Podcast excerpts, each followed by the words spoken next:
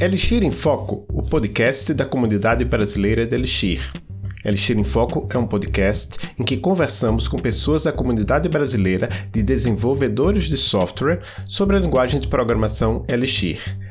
Nesta temporada, estamos falando sobre Elixir em produção, conversando com pessoas que estão usando Elixir em empresas e organizações do Brasil e do mundo.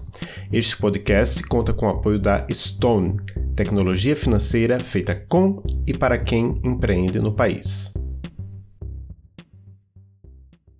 Olá, eu sou Adolfo Neto, professor da UTFPR Curitiba. Estou aqui com Hermínio Torres. Olá, pessoal. Sou Hermínio Torres. Cristine Guadelupe. Olá, pessoal. Matheus Peçanha. Olá, pessoal. Eu gostaria de dizer que recentemente eu descobri a maior vantagem de estudar recursão de cauda, que é recursão de cauda.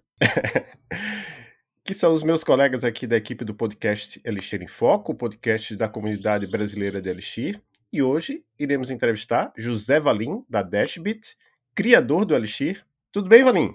Tudo ótimo, vocês?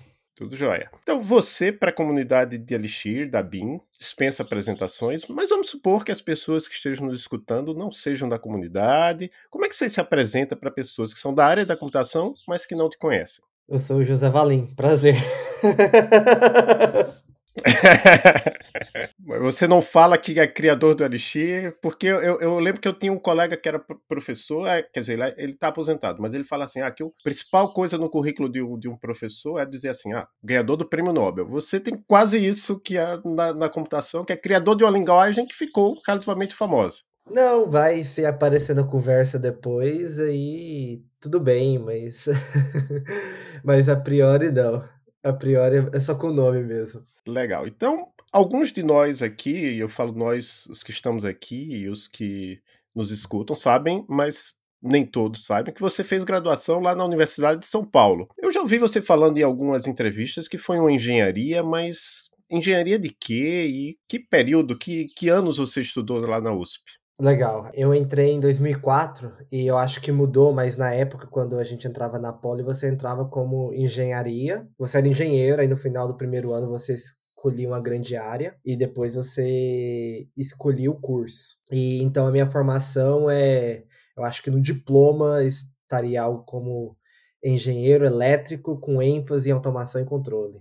Ah, legal. E aí, depois da graduação, não sei se foi imediatamente depois, mas você foi fazer mestrado na Itália, certo? Isso, então é, eu imagino que isso ainda exi exista, na época tava, uh, ainda existe, na época estava apenas começando, é o que eles chamam de diploma duplo. Então, na metade do quarto ano, eu poderia ir para fora, e aqui uh, na Europa, a engenharia não são cinco anos, é o que eles chamam de três mais dois. Então eu vim para cá fazer os dois, os dois anos finais, que é o que eles chamam de mestrado, só que não é necessariamente um mestrado no Brasil, é uma bagunça, mas talvez você pode usar como mestrado, enfim, é, é, é, é, é uma bagunça, mas é, então em teoria eu fiz um mestrado europeu, mas não é um mestrado brasileiro, nem um mestrado americano, porque o Brasil é alinhado com o esquema americano, mas enfim, isso, aí é o diploma duplo, então na metade do quarto ano da Poli, eu fui para Itália fazer os dois anos desse diploma duplo, desse mestrado, aí eu tenho que voltar e fazer mais seis meses, fazer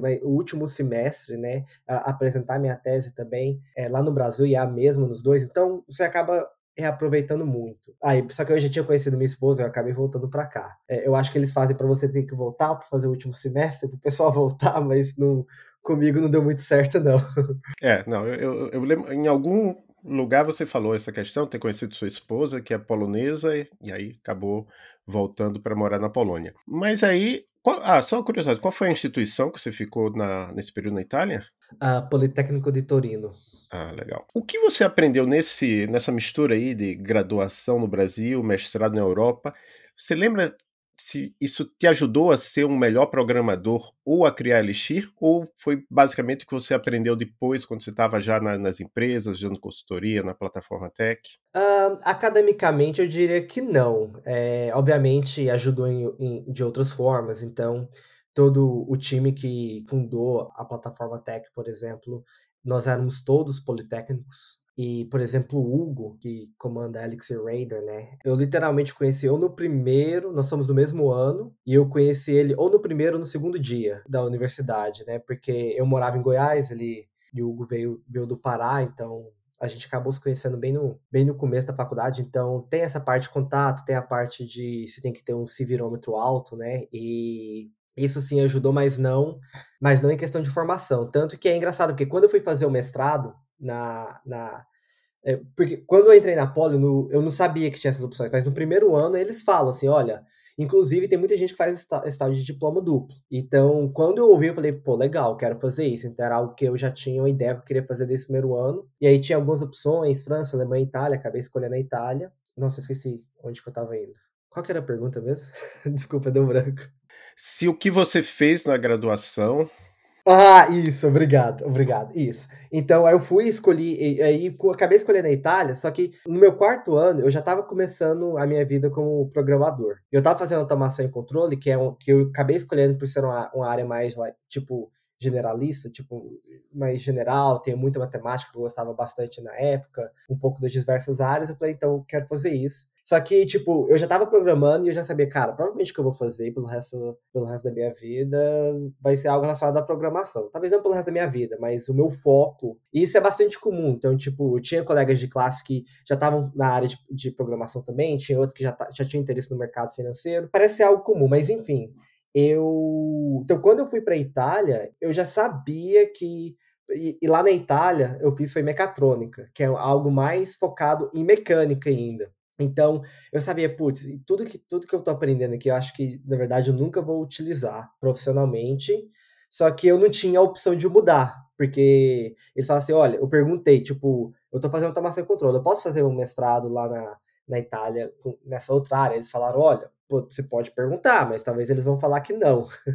e como eu já tinha decidido essa história que, que eu queria ir, já era um objetivo, aí eu resolvi, resolvi fazer a mesma coisa. Então, basicamente, eu não usei, tipo, usei muito poucas coisas que, que eu aprendi na universidade de, de forma profissional. Tipo, as coisas que eu tinha, por exemplo, os poucos cursos que eu tive relacionados à computação era, tipo, coisa de redes, ou, tipo, introdução a C, métodos numéricos. Então, o que eu estava comentando recentemente, agora com essa parte do Numerical Elixir, é que, que tem muita coisa de métodos matemáticos, coisas relacionadas a derivadas, e relacionado a isso eu falei, nossa, então, tipo, agora, tipo, 15 anos depois, mais de 15 anos depois, eu estou usando coisas que eu aprendi, tipo, no segundo e no terceiro é, semestre da universidade. Então, mas é, a, a, a formação acadêmica acabou não não impactando academicamente de forma direta no Elixir, eu tive que, tive que correr atrás dessas coisas depois. Boa. Falando agora mais sobre o tema da temporada do, do Elixir em Foco, né? Que inclusive termina com, com esse episódio, que é Elixir em produção. É, nós vemos que você tem uma preocupação em ajudar organizações a adotarem Elixir, seja como coautor do livro Adopting Elixir, em divulgar as empresas que usam Elixir em produção, como na, na página principal da linguagem, e na participação do, da Erlang Ecosystem Foundation e na Dashbit através da assinatura de desenvolvimento em Elixir, que é a Elixir Development Subscription. Na sua visão, por que, que isso é importante para Elixir? Bom, a importância é se a gente não tiver a, a adoção, né, fica, fica apenas como. Bom, acho que não cresce, né? É algo que a gente é o que é o problema do ovo e da galinha, né? Que a gente sempre que, que todas as novas linguagens têm que resolver. E eu acho que talvez nunca é resolvido de forma completa, mas é tipo legal. Se existe o, o Elixir e os desenvolvedores estão interessados em utilizar a linguagem, se não tiver oportunidade profissionais, isso vai ser esse relacionamento desenvolvedores vai ser algo temporário. Eles vão pegar, aprender, fazer algo como vir um hobby, algo como um exercício assim, e aí depois eles vão ou então não acha o uso e aí vão fazer outra coisa. Então, e eu falei do ovo e da galinha, porque o outro lado também é se as empresas, por exemplo, se as empresas veem, nossa, isso é algo muito. A linguagem dá certinho, a plataforma cabe certinho com os com os nossos requisitos aqui, com as coisas que a gente quer resolver. Mas não tem desenvolvedor, aí também não, não vai resolver o problema, né? Então, o, o foco na, na adoção desde o começo foi exatamente porque é, é essencial para o ecossistema, para a comunidade crescer e por aí vai. Vale, poderia falar um pouco sobre essa questão da assinatura de desenvolvimento em Elixir, né? Que é o Elixir Development Subscription. Como é que surgiu essa iniciativa? Qual o propósito dela? Dá um contexto geral. Legal. O Elixir, ele, eu comecei fazendo ele no, no meu part-time, e aí em 2012 é, eu, eu fiz uma apresentação para pro, os outros diretores, sócios da plataforma Tech na época, e falei: olha, vocês deixam eu, eu trabalhar part-time nisso? E aí, com o tempo, a adoção foi crescendo e tal, o interesse, eu acabei ficando full-time no Elixir. E eu não lembro quando, mas acho que foi 2017, por aí. Foi quando tipo, a comunidade estava crescendo e eu gostaria de ter mais pessoas trabalhando no Elixir junto comigo. Eu gostaria de ter um time trabalhando comigo, trabalhando no ecossistema open source e tal. Só que fazer essa conta fechar com a consultoria era muito difícil, porque tipo assim, ah, a gente poderia pegar alguém que acabou de sair de um projeto, mas essa pessoa e, e a gente fazia coisas desse tipo, mas a pessoa trabalhava comigo por dois meses, aí depois ia no projeto e aí o trabalho que ela começou parava, eu tinha que trazer outra pessoa. Então, o objetivo principal do subscription foi, olha, como que a gente consegue resolver esse problema? Como que a gente consegue ter uma forma é, sustentável de gente da gente ter um time que vai estar tá trabalhando na linguagem, mas também vai resolver um, um gap da adoção de Elixir dentro de empresas. E a gente tentou fazer o subscription, ele nasceu dentro da plataforma Tech, só que na época ele rodava é, escondido, então a gente não anunciava no site, quando o pessoal vinha muitos leads naturais, que a plataforma Tech era muito conhecida, então o pessoal falava assim, ah, precisa de ajuda com, com o Elixir. A gente falava, olha, tem um Dev Subscription. E aí, quando a plataforma Tech foi acquirada pela Nubank, aí a gente veio, digamos, oficialmente e com, com o Elixir Dev Subscription, mas ele já já estava rodando dentro da plataforma Tech por quase dois anos, um ano e meio. Então foi isso. Então a ideia, então como que a gente consegue crescer, né? O time que está trabalhando no ecossistema o tempo todo, ao mesmo tempo é, pegando feedback e ajudando empresas a rodar o, o Elixir em produção. E, e deu muito certo. É, então hoje nós somos, por exemplo, quatro pessoas o time, né, que está trabalhando com as empresas em open source, então o Fios, o Felipe Sampaio, o Marlos, Marlos Saraiva, o Wojtek Mar, que os dois primeiros são, são poloneses, né, o Wojt, oh, são brasileiros, o Wojtek Mar, que é, que é polonês, e eu, então nós somos um time de quatro, nós também é, estamos investindo em open source também, então, por exemplo, a gente trouxe o Jonathan, que é um estudante aqui da, da Universidade de Cracóvia, e foi ele que está conduzindo todo o projeto de Livebook e ele está com a gente só para trabalhar no open source, tá? Então o foco dele é só investir no, no open source. Então esse foi o objetivo e, e, o porquê nós criamos o serviço. Posso fazer uma uma curiosidade sobre isso daí? Seguindo essa, essa linha, vocês pensam em, em investir, por exemplo, usando o caso de sucesso do... Ai, me esqueci o nome dele, que está trabalhando com o Livebook. Do, do Livebook, do Jonathan? Yeah, ele. Investir nessa parte mais de diversidade. Desculpa a pessoa, deu, é um nome complicado para brasileiro falar assim de início, né? E lembrar. É, é tipo, é tipo, é, é, Jonathan, só que o, o, o J em polonês tem som de I, como Jonathan. Então, esse é o nome fácil. Nome difícil é o nome do Wojtek, por exemplo. Você pegar o nome dele, o nome dele é que o Wojtek é, é, é, é apelido, então, então é fácil. Mas acho que o nome dele é Wojciech. E aí tem. Começa a ter uns, uns sons um pouco mais. Mas o Jonathan é, é só. É, é o Jonathan mesmo com o sodinho do começo. tá. Obrigado por ter explicado aí como falar, pronunciar corretamente. Eu, é, usando o caso do Jonathan, é, vocês pensam em ter iniciativas como essa, tipo, trazer pessoas mais diversas, né? Tipo, de minorias não representadas, né? Isso, é algo que a gente sempre, sempre discute, porque, ainda mais agora, porque é, até é uma oportunidade relativamente nova para a gente. Então, tipo, a gente poder trazer pessoas para trabalhar em projetos open source e, e focar no, no, projeto open source. É algo que a gente começou nesse ano, é algo que a gente não sabia que ia dar certo. E deu certo, é algo que a gente, agora a gente está vendo. Tipo, a gente consegue replicar. Então, esse é, é um dos pensamentos que a gente tem. Então, se a gente vai replicar e como que, como que a gente consegue replicar com, com foco em diversidade. E tem outras coisas também que a gente faz, é que, por exemplo, a gente está fazendo, a gente não sei se patrocinar é a palavra correta, mas acho que vai, vai mostrar bem. Por exemplo, a gente patrocina uma bolsa de mestrado da Faculdade de Universidade Federal de Minas Gerais. E a gente está pensando em ampliar isso para ou mais bolsas de mestrados ou é, bolsas de graduação também. Então, é algo que, tipo, essas bolsas eu acho que não tem como a gente falar assim, tipo, olha, é, é para usos específicos, mas eu vejo como uma, uma opção, eu vejo como um, um, uma opção exatamente de tipo de diversificar, trazer o tanto o, o Elixir e trazer oportunidades para as outras pessoas de forma geral. Bom, é isso. Então, inclusive, se alguém se alguém tiver é, se tiver algum professor, algum responsável por, por departamento estiver escutando, é, entre em contato. O que eu estou bastante interessado agora é pessoal que trabalha com machine learning ou inteligência artificial, é, utilizar as ferramentas do Elixir para fazer a pesquisa deles. Tipo, o, o motivo da pesquisa não.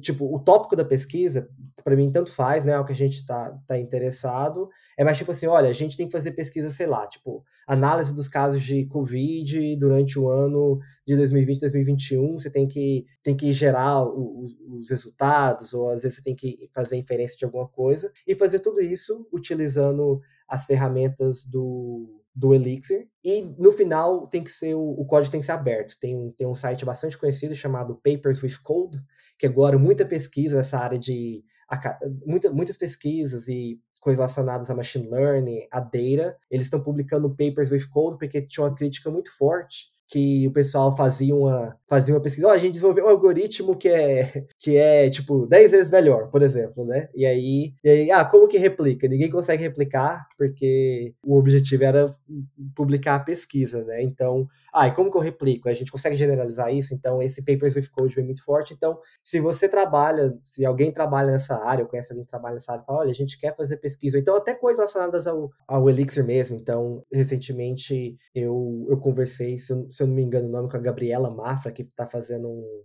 um trabalho muito legal do Elixir com o TLA Plus. E aí, então, ah, a gente quer fazer uma pesquisa de coisas relacionadas ao, ao Elixir. Entre em contato, por favor, que a gente vai ficar muito feliz de patrocinar essas, essas bolsas. De novo, não sei se patrocinar é a palavra certa. Mas, enfim, a gente está bastante interessado mesmo também na parte de, de machine learning. O tópico não importa contanto que utiliza as nossas ferramentas e a gente quer ver as nossas ferramentas sendo utilizadas mais no, no, no meio acadêmico, com coisas de ensino, ainda mais agora com Livebook. Um dos nossos objetivos é ter um ponto de entrada, ser um ponto de entrada muito forte, muito bom, tanto para o Elixir quanto para essa parte de, de, de Data Science. É interessante que eu, eu tenho um aluno de graduação que está fazendo TCC sobre isso. Né? Ele trabalha no Ebanks e eu vou falar com ele ver se ele quer fazer um mestrado nisso.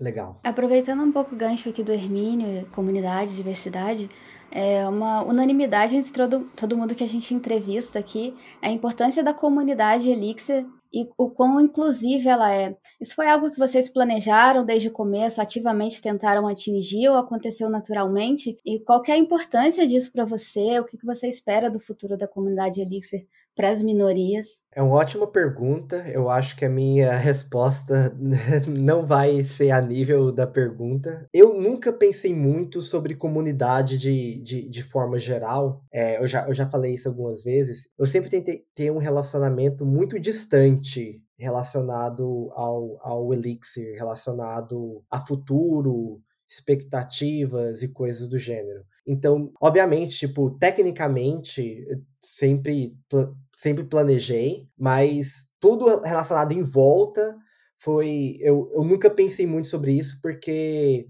Bom, o motivo que eu me falo, o porquê era é que, tipo assim, estatisticamente, a maior parte das linguagens de programação, elas falham. Então, eu fiz duas coisas. Tipo, pensando nisso, teve duas coisas que eu fiz. Então, uma, ajudar bastante na experiência de onboarding da linguagem. Então, sempre ser, eu acho que é, foi daí que veio essa a, a, comunidade, eu acho que veio como consequência disso. Então, olha, é, pessoal precisando de ajuda, a gente vai ajudar, tipo, independente. Quem que a gente pode ajudar? Como que a gente pode ajudar? Como que a gente pode deixar a experiência de começar com o Elixir ser uma, uma experiência proveitosa, que o pessoal vai se sentir bem. Então, a gente preocupou eu preocupei bastante com, com esse feeling de, de bem-estar, de, de ser algo proveitoso, que o pessoal gosta, né? Então essa foi uma das coisas, então olha, até porque, tipo, o pessoal não tem formação, né, com linguagens funcionais, né? Então a gente tá pedindo ao pessoal, olha, você tem que aprender uma linguagem funcional e uma plataforma que não é tão não é tão conhecida, por exemplo, como a máquina virtual do Java, um Node. Então, a gente está falando também sobre programação de forma concorrente, programação distribuída. Então, eu sempre tentei deixar a curva de aprendizado bem acessível mesmo, né? E o outro foi que é eu, eu tenho que me tornar ficar distante de, de termos de de o que, que é um sucesso de uma linguagem, o que é uma, uma falha de uma linguagem. Até por motivos assim de sanidade própria, né? Porque, tipo, se estatisticamente é mais provável que vai falhar, eu não queria que, se falhasse, isso me afetasse pessoalmente de forma desproporcional. Então, foi mais ou menos isso. Então, não teve muito não teve, um, não teve um planejamento, não teve uma ação específica, uma visão, além de além desse guia que, que eu acabei de falar. E agora uma curiosidade mudando de assunto, ao longo desses anos, assim, que tipos de empresa ou organização ou quais que te surpreendeu mais quando você descobriu que elas adotavam o Elixir e por quê? O exemplo que eu sempre gosto de dar é o exemplo do Nerves, que eu acho achei muito legal, porque quando, quando eu comecei com o Elixir, eu sabia, tipo assim, olha, é, ele vai ser usado para web. É o meu background, era o background da plataforma tech. O pessoal que me seguia, me conhecia, tá, vinha do background web. Só que eu, eu não queria que, que o Elixir fosse uma linguagem web, apenas para uso web. Então, como referência, nesse caso, sempre peguei o Python mais como exemplo do que, do que o Ruby. Que o Python ele realmente conseguiu diversificar entre diversas áreas e tal. Então, o, o caso do Nervous foi muito legal, porque eu acho que foi o primeiro exemplo em que, em que eu vi o pessoal realmente pegando o Elixir para algo que eu não sabia quase nada, ainda sei muito pouco, e fazendo algo muito legal, que é que para quem não conhece, o Nerves é para construir uh, software embarcado, né? Em inglês eles falam high-end embedded, né? Porque não é um microcontrolador, é um Raspberry Pi ou um, um computador é, não tão uh, potente, né? Quanto, como os desktops que a gente tem, ou servidores. Mas enfim, eu achei muito legal. E a proposta deles, que foi mais o porquê do Elixir, né? A justificativa, não foi tipo assim por nada, né? Eles, eles tinham um motivo muito claro, que era o seguinte: eles, na verdade, acho que começaram até com Erlang. Falaram, olha, construir software embarcado é tipo, é, é, é, difícil, né? Ainda mais quando o pessoal tá trabalhando com linguagens é, tipo C, C, então você tá muito no baixo nível. E tipo assim, às vezes dependendo da forma que o sistema era desenvolvido, tipo, dava um problema no Wi-Fi e aí o seu hardware todo parava de funcionar. Então toda essa ideia de ter os componentes isolados, a ideia de supervisores e tal, é muito importante para isso. Então todo o seu Bluetooth, o seu sensor conectado lá, o Wi-Fi, eles são todos realmente independentes dentro do, do Nerves, com tem sua própria árvores de supervisão para reiniciar eles e tal. Então é um fit muito bom com a, com a, com a, plataforma. E eles acabaram escolhendo o Elixir depois por causa do tooling. Exatamente esse esse foco que a gente estava falando, tipo, olha, tem que ser acessível para começar e tal. A experiência inicial tem que ser uma experiência muito boa. E aí eles falaram, olha, a gente quer trazer isso pro. Eles se identificaram com essas ideias também. E foi quando eles começaram a integrar o, Elixir com Nerves. Nerves com Elixir. Ou enfim. Eu, eu já tive uma, uma oportunidade de usar um pouco do, do Nerves e realmente ajuda bastante. Existe algum ramo empresarial que você acha que se beneficiaria com o Elixir ou que seja com a BIM, mas você não conhece nenhum caso de, de empresa que use? Por exemplo, toda vez quando no final do ano, quando o site do Enem ou o SISU que seja cai, eu penso que definitivamente eles não usam a BIM. A, priori não penso, não, não penso em nada desse tipo não. Tipo assim, nossa, seria de forma geral, seria bom, né? Quanto mais empresas, pessoas é, gostarem da plataforma, utilizar a plataforma, mas a priori não penso em nenhum caso específico, não. Então, girando a pergunta ao contrário, você pensa em alguma, algum ramo empresarial ou alguma empresa que não agregaria em nada usar Elixir? Ah, essa é uma pergunta que já pensei, né? Tipo, e tem discussões sobre isso, né? Que é, por exemplo, empresas de uso bélico, por exemplo, né? Talvez, provavelmente, já tem empresas que usam o Elixir, né? Talvez não necessariamente, tipo, o Elixir esteja rodando em algo particular, mas como parte do stack, né? E sempre tem aquela pergunta, né? Tipo, quando você cria o Elixir, você não cria para isso, né? Tipo, não é um objetivo, mas também não... Até onde eu sei, não tem nada que possa ser feito para evitar esse tipo de coisa. Mas se além de falar, né? Olha, idealmente preferia que não, né? É, seria melhor que não. Mas com certeza vai, vai ter usos que, infelizmente, não deveriam ser os usos, mas. É, eu só queria complementar isso, que aí eu, eu vi uma coisa acontecendo que é o contrário mais ou menos, né? É um, tem um podcast novo chamado Elixir Newbie. Eu não sei se o, o, host é, mas ele recentemente entrevistou um cara que ele é um veterano, né? Então ele deixou de, de trabalhar no exército e agora está aprendendo Elixir para se colocar como desenvolvedor.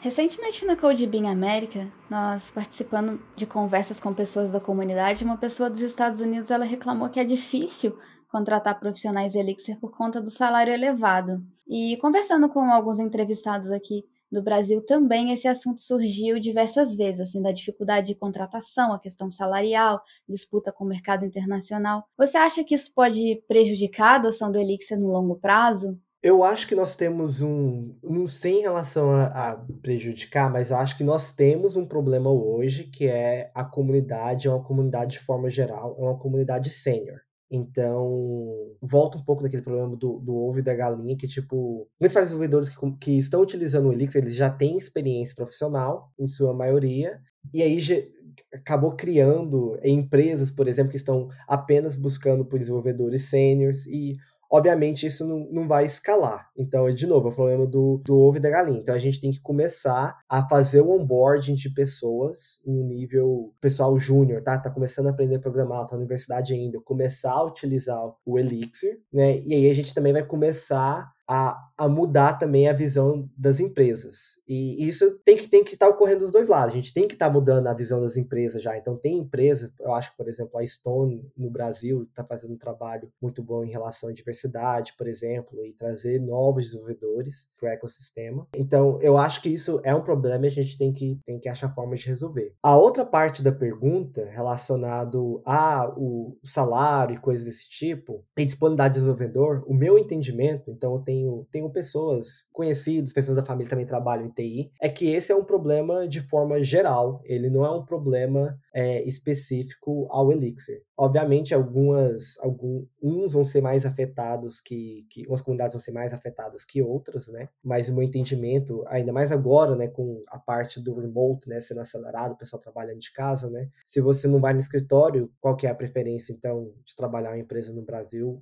uma empresa nos Estados Unidos, né? Então esse é um ponto muito forte e eu acho que a gente, eu acho que vai vai ser alguns anos para a gente conseguir entender, é, eu digo de forma como indústria, qual realmente vai ser o impacto disso no, no longo prazo. Mas esse até, até onde eu sei é um problema que estava acontecendo de forma geral. Então, escuta o pessoal falando, olha, a gente trabalhando com .NET, a gente não está conseguindo é, contratar. Às vezes a gente contrata, o pessoal fica um ano e aí já acha, já vai para um emprego lá para fora. E, e, isso é um pouco da consequência dos, digamos, os tempos atuais e a gente vai ter que aprender a, a trabalhar com isso, todo mundo, de forma geral é uma das coisas que estão mudando. Uma coisa que eu vivenciei quando eu entrei na comunidade Elixir e que eu vejo acontecendo com outras pessoas é que a comunidade tende a dizer que Elixir é uma linguagem difícil e eu particularmente não concordo com isso. É, eu queria saber se você concorda e eu acho que que esse mito, digamos assim, ou essa ênfase na dificuldade, na curva de aprendizado, pode afastar um pouco quem está querendo dar os primeiros passos para a linguagem. O que, que você acha que isso influencia?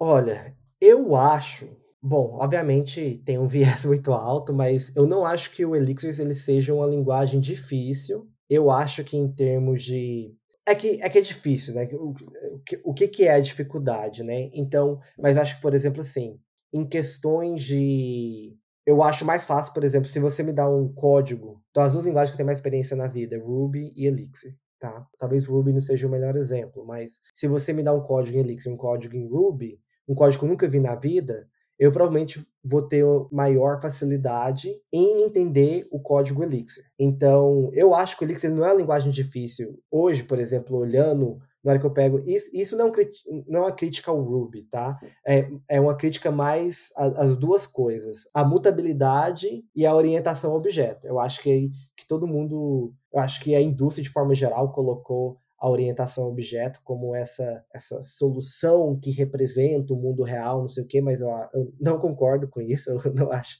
Hoje eu não acho que isso é verdade, mas é como as coisas são apresentadas hoje. Mas eu acho que e, e, o Rich Hick, que é o, que é o criador do Clojure, ele articula isso muito bem. E, e, então eu acho que mutabilidade, orientação a objetos, eles são complexidade e são formas de complexidade que a gente tem no software hoje em dia. E só que é aquilo, tipo assim, isso é uma perspectiva que eu tenho hoje, quantos anos que eu tenho de carreira? Tipo assim, eu comecei a programar quando entrei na, na universidade, 2004. Então, nossa, vai estar tá, tô perto dos 20 anos, mas tipo profissionalmente deve ter começado em 2006, 2007. Então, digamos, 15 anos, né, de carreira. Isso é algo, isso é algo que para mim hoje é muito claro, mas não é necessariamente a perspectiva que a gente está tendo lá no começo, quando a gente está começando, quando a gente está ensinando. Então, eu acho que, tipo, e o pessoal do Erlang, eles fazem algo muito interessante, quando eles ensinam o Erlang, eles quebram em dois, eles falam, olha, tem o sequential Erlang, que é o Erlang sequencial, sem concorrência e tal, aí depois tem o, o concurrent Erlang, que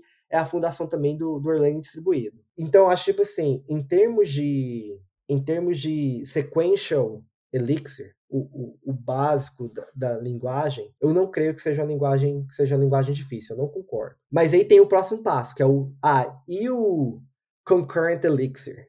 Aí você pode falar, pô, o concurrent elixir, ele é mais difícil. Só que aí é aquela questão de perspectiva. No Elixir a gente fala sobre concorrência o tempo todo. Mas as outras linguagens, elas. E, e você pode falar assim, putz, a gente tá falando de concorrência. Concorrente, resolver coisas relacionadas à concorrência já são mais complexas. Só que as outras linguagens, elas não estão falando sobre isso. Certo? Então, é tipo assim, pô, a gente está colocando o pessoal para falar sobre concorrência, e aí dá a impressão que, que pode ser mais difícil, mas as outras linguagens eles não estão nem aprendendo esse skill, certo? Então é tipo assim, ou se, e se eles tiverem que aprender esse skill, com certeza vai ser muito mais difícil que o Elixir. Ah, se as outras linguagens vão falar de sistemas distribuídos, com certeza vai ser muito mais difícil do que o Elixir. Então acho que também tem um pouco da, da dessa, dessa perspectiva. Na minha opinião, talvez é uma experiência bem diferente da sua, né?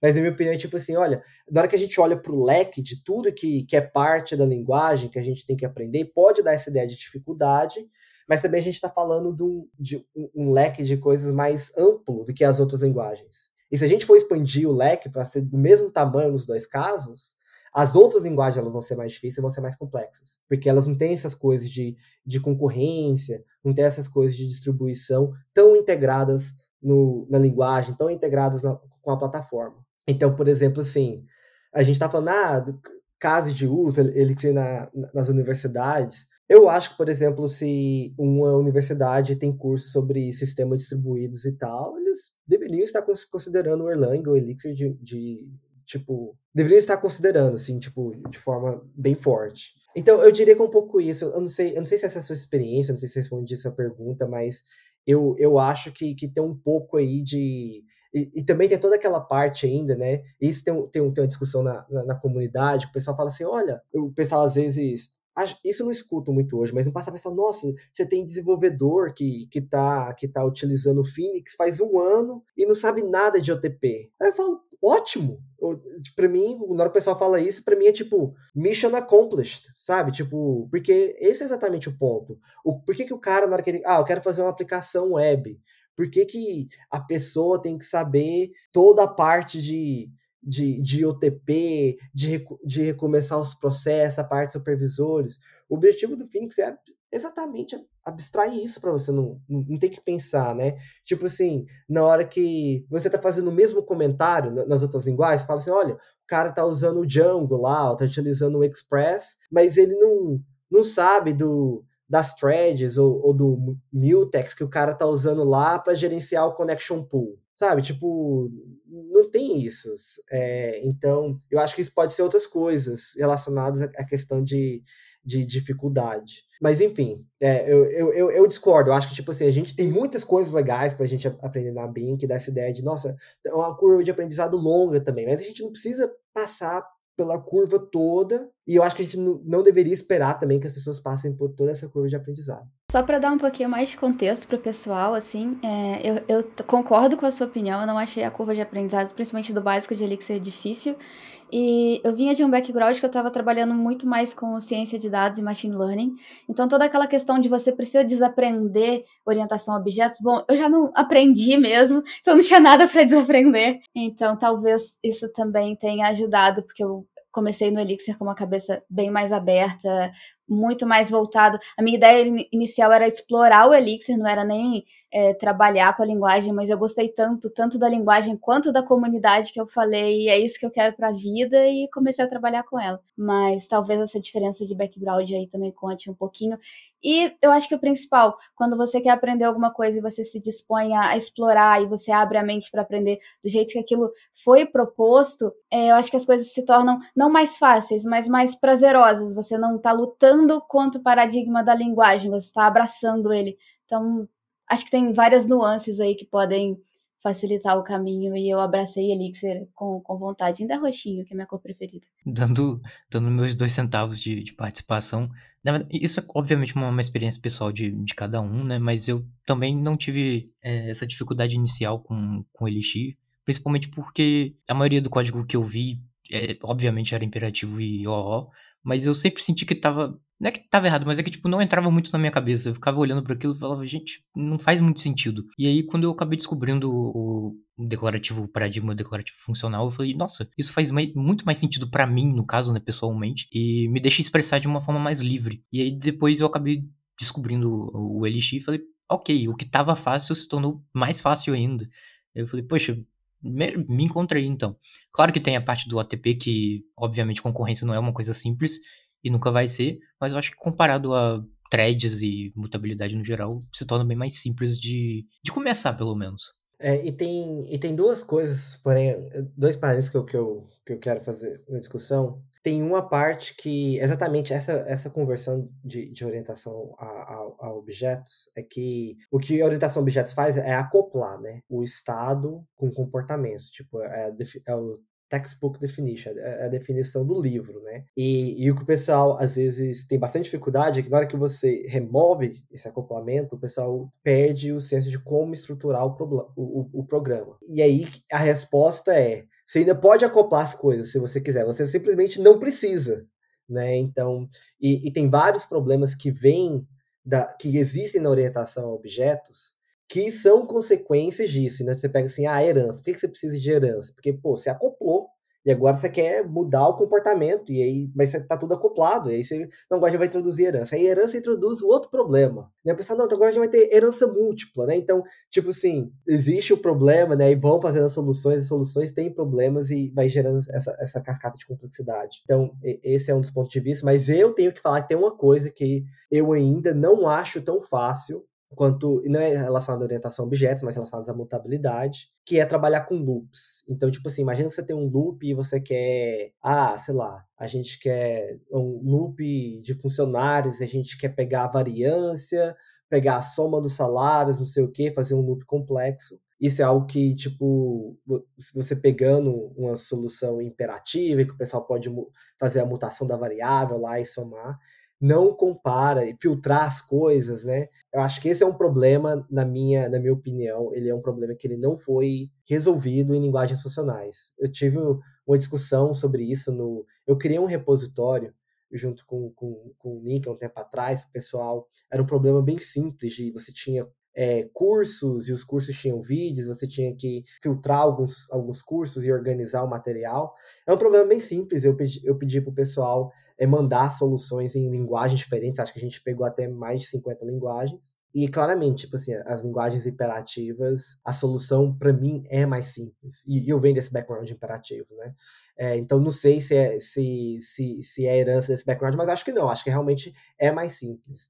E é engraçado, porque na hora que eu trouxe esse problema, teve um pessoal que, que utiliza uh, Haskell, eles falaram, não, esse é um problema resolvido em Haskell, você só precisa usar A, B e C. E aí eu falava, você pode mandar uma solução, mas ninguém mandou a solução. Então, se foi se tá resolvido, eu não sei. A solução não foi enviada. E, tipo assim, tem várias coisas no Elixir que a gente trouxe do Haskell. Então, por exemplo, é, toda a parte lá do. A gente tem um módulo Stream e Elixir, que é para fazer o traversal de, de, de coleções de forma lazy, a, a, a abstração ela, ela veio do Haskell a abstração principal que a gente usa internamente. Então eu estava bastante curioso, só que ninguém deu uma solução explicando o problema de forma geral. Então talvez está resolvido, mas eu não sei. É, então, tipo assim, só estou fazendo parênteses para falar, olha, né? Tipo assim, realmente é tudo, é tudo mais fácil. Existem coisas que não são tão, tão expressivas, mas de forma geral, pensando na, na, arquitetura do software, é, é, isso aí. Eu não, não acho que o Elixir seja difícil, não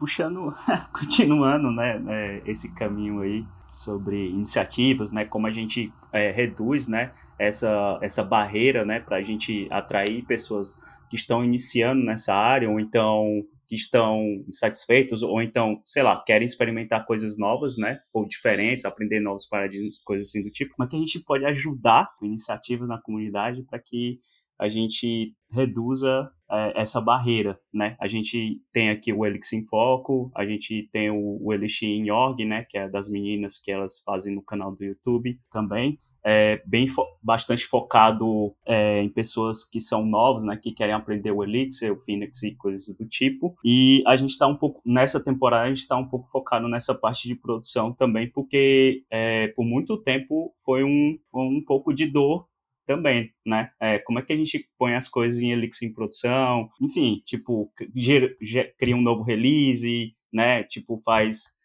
injeção de dependência ali, é, hot, hot swap e coisas do tipo. E, por, por, sinal, tem até um cara que ele tem blogado bastante sobre essa parte de deploy usando release e tudo mais, que eu achei bem interessante, porque é algo que eu sinto falta na comunidade é, de ter material sobre isso. E é legal que ele que está tendo essa iniciativa de cobrir. Depois a gente vai colocar os links de referência para essa parte de release. Mas a minha pergunta é como é que a gente pode atrair pessoas não só para linguagem, para a comunidade, mas ver outras iniciativas para puxar essa pessoa, né? Treinar, ter pessoas mais júniores, né? Onde, onde a gente tenha essa, essa curva aí bem, bem equilibrada, né? Como tu falaste, hoje em dia tem mais pessoas sêniores e não tão júniors e como é que a gente mantém esse equilíbrio, né, para a linguagem. É, é, legal. Sobre produção, só fazer um comentário. Deploy, ele era durante, foi, foi durante muito tempo uma das maiores críticas relacionadas ao, ao Elixir.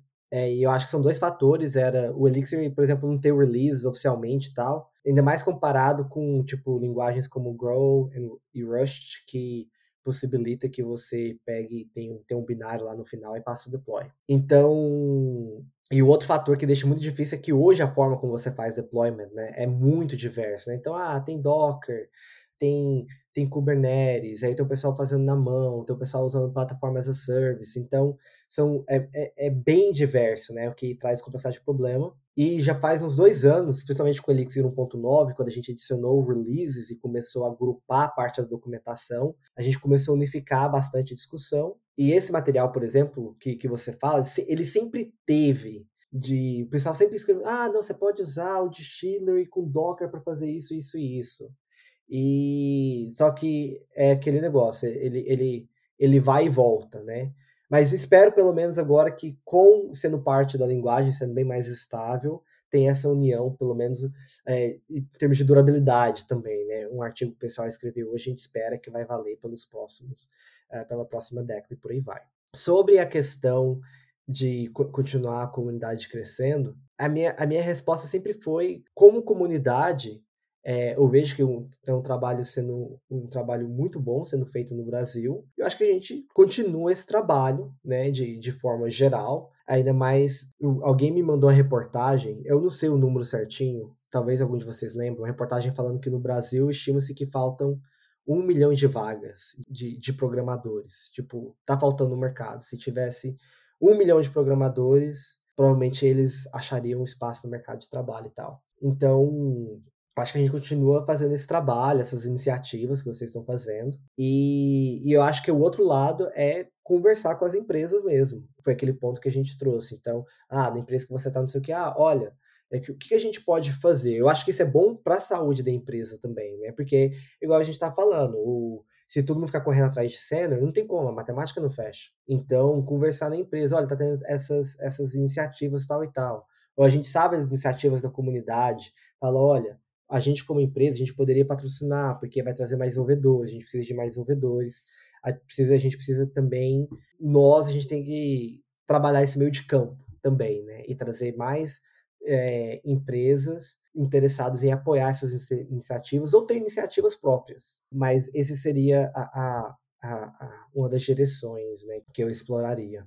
Então, Valim, agora mudando um pouco de assunto, eu imagino que você conheça, existe uma conferência da ACM, se não me engano, sobre História das Linguagens de Programação, é a HOPL, né, H-O-P-L. Na terceira edição, que foi em 2007, o falecido Joe Armstrong apresentou o artigo A History of Erlang, uma história de Erlang, que é muitas pessoas que querem conhecer, ah, por que, que o Erlang é assim hoje em dia, vão lá e leem e é interessante que lá no link que eu vou deixar na descrição tem o texto do, do artigo e tem um vídeo da apresentação que ele fez na época, já em 2007 eles filmaram, né? A mais recente versão dessa conferência foi a 4, né, que foi seria realizada presencialmente em 2020, mas acabou sendo realizada online em 2021 e incluiu Clojure, F Sharp e até linguagens que para mim não são tão conhecidas assim, como Groove, Oz. E vamos supor que aconteça uma Hopel 5, né? Na 4, o LX ainda não podia participar porque eles têm uns critérios, mas e LX se encaixa nos critérios dessa Hopel 5? Você pensa em submeter um artigo sobre a história da LX para contar um pouco a história da, da linguagem? A priori, a minha resposta é não. mas, bom, sabe-se lá, né, quando vai ser o 5, mas não. É, sei lá, a priori parece que não, não é o tipo não encaixa muito com o com, com, com meu, meu perfil, não sou muito de.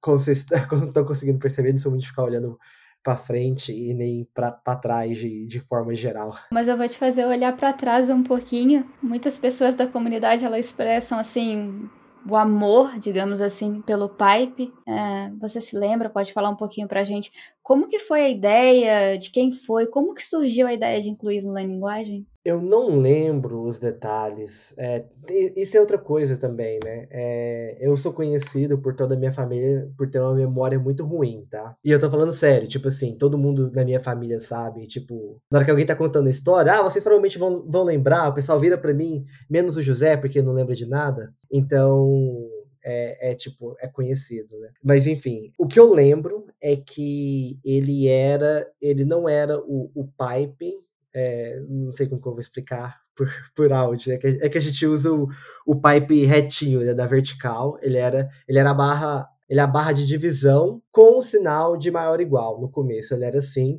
e eu fiz assim porque ele era mais fácil de digitar, pelo menos no meu teclado, né? É, um caractere fica do lado do outro, e aí alguém em algum momento, eu acho que eu até lembro o nome dele, porque ele deu. Participou do Elixir no, no começo e deu sugestões bem legais. É, no começo do Elixir tinha um grupo, sei lá, 10 pessoas que era realmente participavam das discussões e tal. Acho que era. Não sei como pronuncia, mas Oren Benkiki, ele, ele, ele trouxe outras linguagens funcionais é, inclusive que tinha o pipe do jeito que o pipe é no Elixir. E aí nós e aí foi em algum, em algum ponto a gente fez essa mudança para parecer com as outras linguagens. Acho que na época era tanto ML, o Standard ML e o F Sharp eram duas das, das linguagens. Mas o pipe ele veio então, então a história dele é bem é meio confusa assim, porque eu acho que, por exemplo, quando ele foi adicionado, eu não lembro se foi por causa de outra linguagem, mas quando ele virou o operador que a gente usa hoje, foi por causa de outras linguagens, mas eu não lembro a origem dele.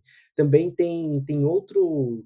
Tem algo que está relacionado com essa história, que tem um livro muito bom, um livro acadêmico. Então você falou a linguagem de programação OS, é, Adolfo. Então, OS ela foi criado pelo, pelo Peter Van Roy. Ela foi criado com um motivo acadêmico para e ela é utilizado nesse livro que eu gosto muito chamado Principles and Techniques of Programming Languages, alguma coisa assim, a gente pode colocar como, como nota aí. É, ele é bem acadêmico, assim, não tão acadêmico assim, tipo, nossa, é tipo provar teorias e tal. Ele é um livro para você fazer durante é um livro de graduação. E o que é bem legal desse livro é que ele ele começa com a linguagem, se eu não me engano, a linguagem declarativa, uma linguagem com nada, assim, você, tipo, o mínimo de features necessárias na linguagem, então, sei lá, você, você consegue, eh, você não tem mutabilidade, você não tem concorrência, não tem orientação a objetos, não tem nada, e ele vai adicionando features nessa linguagem pouco a pouco, mostrando o que que essas features, o que que essas features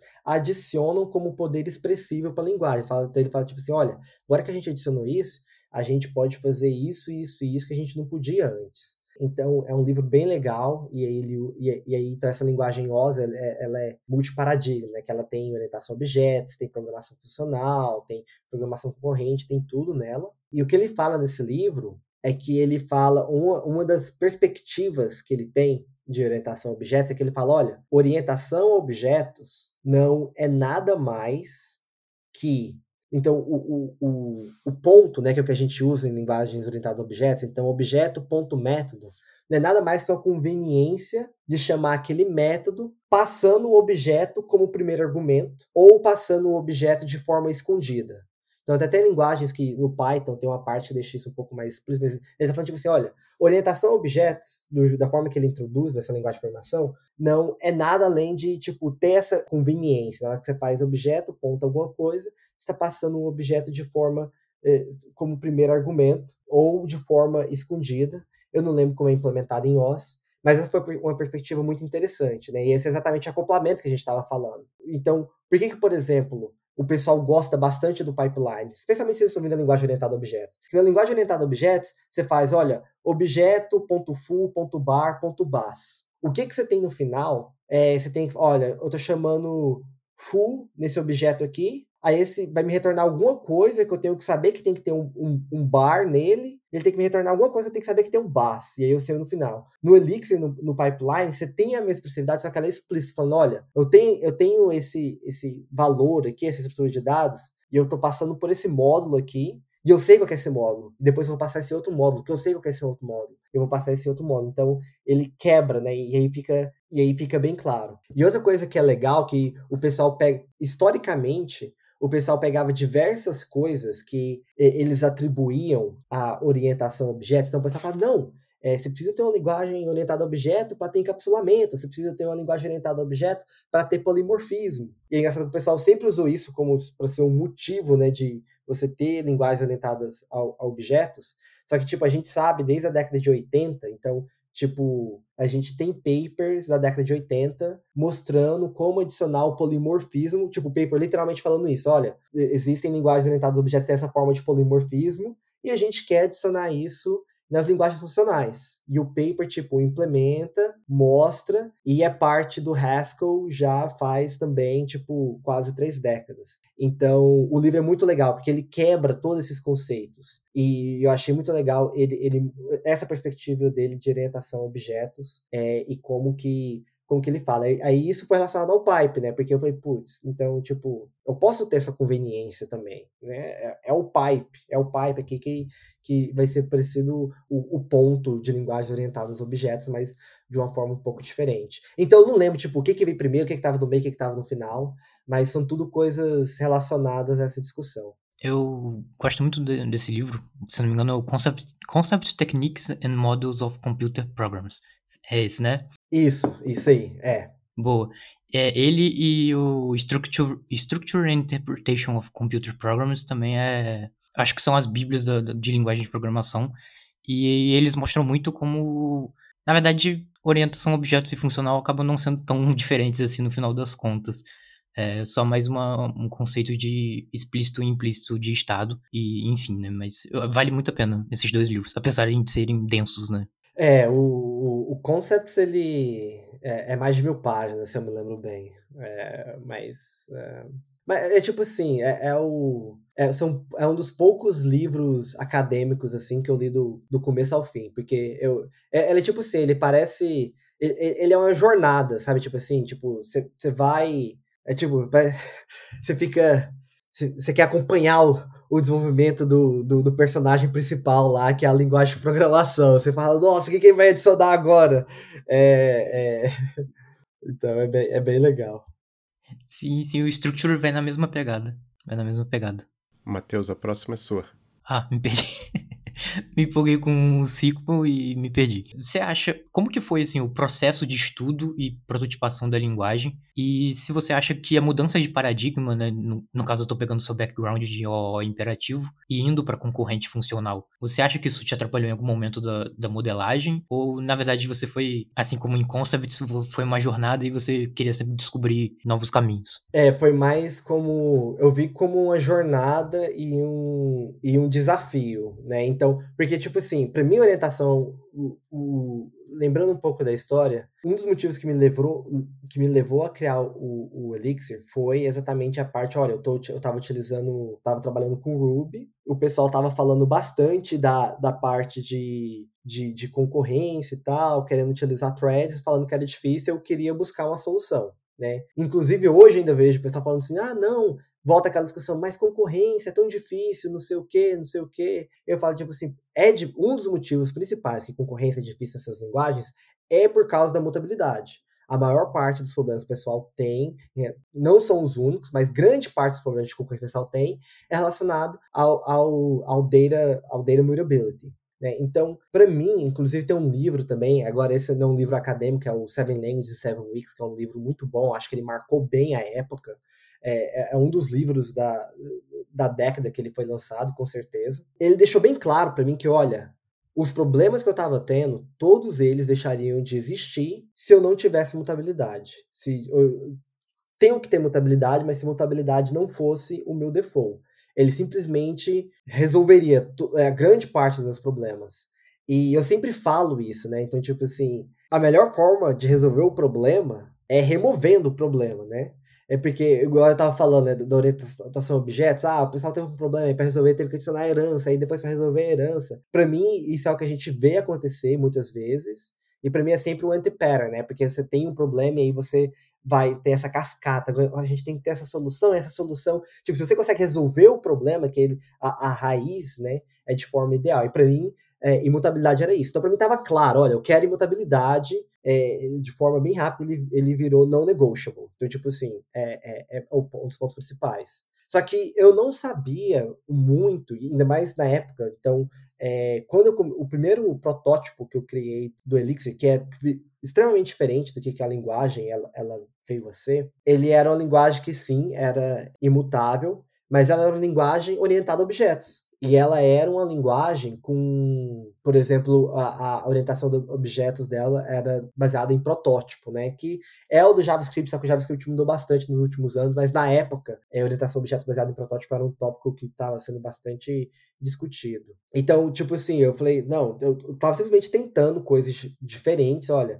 E, e, e, e, o meu molde, né, vindo de Ruby, vindo de orientação a objetos, eu falei, tava tentando resolver os problemas. Então, eu, igual eu tava falando, nossa, eu queria polimorfismo, né? Aí eu, para mim, pô, polimorfismo é orientação a objetos, claro. Então, por isso que eu tenho que ter objetos na linguagem, né? E obviamente o protótipo não ficou muito bom no final. É, teve várias coisas que estavam bastante insatisfeitos. E aí foi quando eu falei, olha, eu tenho que, eu tenho que, como eu já, como eu já entrei nessa jornada tentando buscar outras linguagens de programação, é, eu falei, pô, então o que eu tenho que fazer agora é ver como Tipo, não é possível que polimorfismo só existe em linguagens orientadas a objetos, né? Ah, não é possível que... Então, por exemplo, eu queria ter metaprogramação. Só que metaprogramação em Ruby, por exemplo, é muito baseada em runtime. Ou runtime ou execução de strings.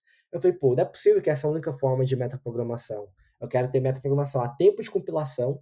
Eu não quero que o meu software fique se meta-reprogramando em tempo de execução, que isso é pedir para ter dor de cabeça. Eu quero ter metaprogramação a tempo de compilação, eu quero que seja baseado em strings. Então, qual é a solução? Então, resolver esse protótipo, ele me ajudou a decidir, e ah, eu quero polimorfismo também. Então, ele me ajudou a decidir o que eu quero, e aí eu falei, pô, agora eu tenho que, eu quero concorrência também, então agora eu tenho que achar quais são as diversas formas de que esses problemas são resolvidos em diferentes ecossistemas. Então, é tipo, é, é, é basicamente assim, um, um, um, papel de, de curadoria, digamos assim, olhando em diversos. E aí teve linguagens que elas foram bastante influentes nesse processo. Então, uma das coisas que eu aprendi nesse protótipo é tipo, olha, o Erlang, você está construindo na plataforma do Erlang, então vai atrás do Erlang, pega o máximo de inspiração do Erlang que você puder. Então, o, então, o Erlang, obviamente, foi muito influente. Clojure também, bastante influente, é, diversas ideias. Então,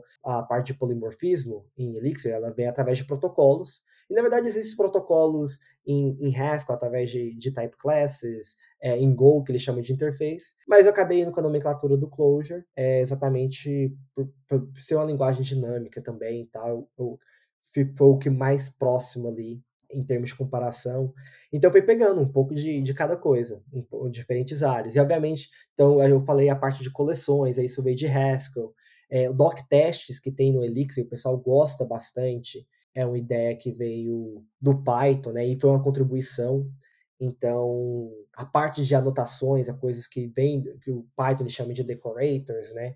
Então, é uma parte que vem um pouco do Python, um pouco do Erlang, um pouco do Java. E aí foi vendo as coisas e, e falando, tipo assim, olha, isso se encaixa na máquina virtual do Erlang? Encaixa bem? Que a prioridade é encaixar bem na máquina virtual do Erlang. E se sim, faz sentido no contexto da linguagem? Faz, então provavelmente vai ser uma parte do, do Elixir. Então o processo foi, foi mais ou menos esse. Continuando nesse, continuando nessa pegada, nesse assunto, vocês e você, né, da, da organização, né, da linguagem, vocês ficam olhando outras, outras comunidades, outras linguagens, o que que eles enfrentam de desafios hoje atuais, né, o que que eles olham para o futuro, claro, já falaste aqui que não olha muito futuro, olha muito para o hoje, para atrair, né, puxar essas, essas ideias, essas soluções para fazer testes isolados, né, toques ali para ver se encaixa bem na, na, na VM do, do Erlang, é, algumas experimentações, lança essas ideias no, sei lá, no, no issue track para ver outras pessoas debaterem soluções de como colocar, como pode falar um pouco sobre como é esse processo. Legal. É, a, a, outra parte do, do, do Elixir, que ele também vem dessa. Porque, tipo assim, também, se a gente vai em um nível, acima, né? Aquela. Aí você fica perguntando por quê até o final, né? Então, tipo assim, olha, eu quero ter metaprogramação. Mas nesse momento eu também me fiz a pergunta, espera aí, por que, que eu quero ter metaprogramação? Por que eu quero ter polimorfismo? Né? Então, e, e o que ficou claro é, era que isso virou os três os três objetivos da linguagem na época, né? Que era é, compatibilidade, ou seja, ser compatível com a plataforma que a gente está construindo em cima, extensibilidade, que é onde cai polimorfismo e cai metaprogramação, e produtividade, que é o foco no tooling que a gente falou, o tooling, a experiência do desenvolvedor, por aí vai. Então, a gente criou. Então, tipo assim, é, só o pessoal não ficar pensando que, tipo assim, ó, nossa, não tem planning nenhum, tipo, tem um planning técnico, né? E, e teve esse processo de, de, de desenhar a, a, visão da linguagem, né? E o motivo. Então a gente falou sobre produtividade, a gente falou um pouco sobre compatibilidade, e o motivo que acessibilidade é importante é exatamente porque por causa do seguinte: é, se a gente pega a competição do Elixir, eu estou fazendo competição entre aspas aqui, é, a gente falou é, F Sharp da Microsoft, Swift é, da Apple, né? Então, falar como que a gente, ainda mais na época, a plataforma tech devia ter 20, 30 pessoas, como que a gente pode competir, de novo, entre aspas, com essas linguagens de programação. E para mim era bem claro que, tipo assim, olha, tem que ser todos juntos. Tipo, não pode ser apenas a plataforma tech. Tem, todo mundo tem que ter esse poder de pegar a linguagem e trazer ela, mudar ela, trazer ela para uh, estender ela novos domínios para resolver os problemas, né? E aí volta na, na, na, na, discussão. Então foi por isso que eu fiquei bastante empolgado com o Nerves. Porque eu sabia que eu ia pegar o Elixir e estender para a web, mas o Nerves foi o primeiro exemplo de alguém pegar o Elixir e estender para um domínio que eu não estava planejando, né?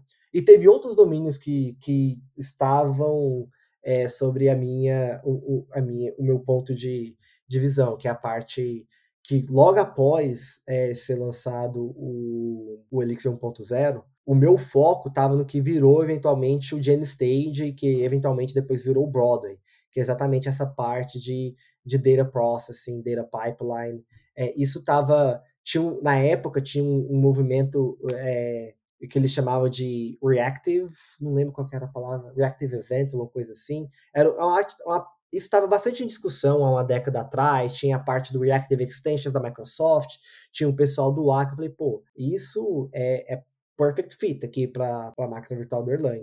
Então a gente tem que trazer a solução. Tanto que a gente discutiu bastante sobre o GenStage ser parte da linguagem, a gente achou melhor não ser parte da linguagem, porque não tem porquê, se for uma biblioteca e tal, e, e depois a gente construiu todo esse ecossistema em cima, em cima disso. Mas agora respondendo a sua pergunta de forma mais direta, então, para mim, eu sempre falo, pessoal, ah, o que você gostaria de ver no Elixir? Onde você acha, quais são as áreas que, que, que você gostaria? Eu sempre falo, tipo, o Elixir ele foi feito de uma forma que eu não preciso ser a pessoa que responde essa pergunta. Então, e, e isso que eu acho que é, que, que é empolgante. Obviamente, tem as coisas que, que eu gosto, pessoalmente, eu quero ver. Então, a parte de Numerical Elixir é uma iniciativa que eu estou envolvido, mas se não fosse, por exemplo, a participação do Sean, não teria nem começado. Mas eu acho que também é um exemplo muito bom, porque a gente, agora a gente tem o Elixir, a gente consegue pegar um subset do Elixir e rodar na GPU. E a gente precisa fazer mudança nenhuma na linguagem para isso poder funcionar. Então acho que é um exemplo muito, muito massa, muito legal. Tipo, cara, você tem um subset da linguagem, você pega agora, compila e roda na GPU. E eu tava até conversando com o Chão, foi nesse período, há um ano atrás, foi no mês de novembro, quando eu comecei a fazer os primeiros tweets do, dos benchmarks. A gente estava mostrando, olha, isso aqui é 3 mil vezes mais rápido, 8 mil vezes mais rápido. Mas é isso. Então, tipo assim, para mim, o, o, o, Elixir ele é um, ele, ele é um enabler. Não, um, é um enabler para todo mundo. Então, o que, que é o próximo da linguagem, com a nova área, o novo domínio, não é o meu papel decidir e não é o papel da linguagem decidir também. Tipo, ele tá lá e, e estamos prontos para dar o, o, o, e tudo que precisa para dar o próximo passo. Espero que já esteja lá. É algo nessa linha. Então, Valim, muitíssimo obrigado por participar do Elixir em Foco. É, você quer deixar alguma mensagem final para a comunidade brasileira de Elixir, ou até mesmo o pessoal que fala português, mas está em outros países? A gente sabe que a gente tem ouvintes em Portugal, talvez tenha também nos países que falam a língua portuguesa na África.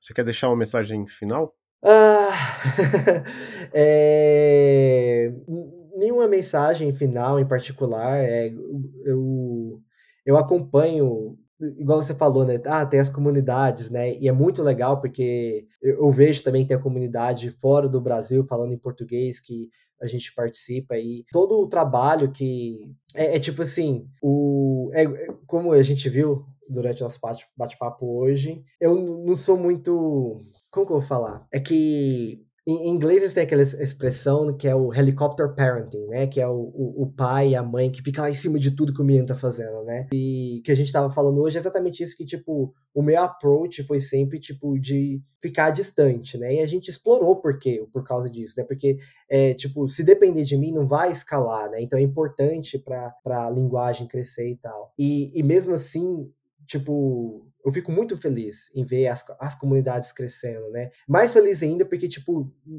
não foi, não é por, né, graças à minha participação, né? É tudo graças à comunidade, né? O que eu gostaria de falar é só compartilhar, que eu fico realmente muito feliz de ver tudo que está sendo desenvolvido, os eventos, as discussões. Então, fica esse recado aí de, de, de felicidade e agradecimento. Um grande abraço, Valim, e para todas as pessoas que nos escutam, até o próximo episódio do Elixir em Foco.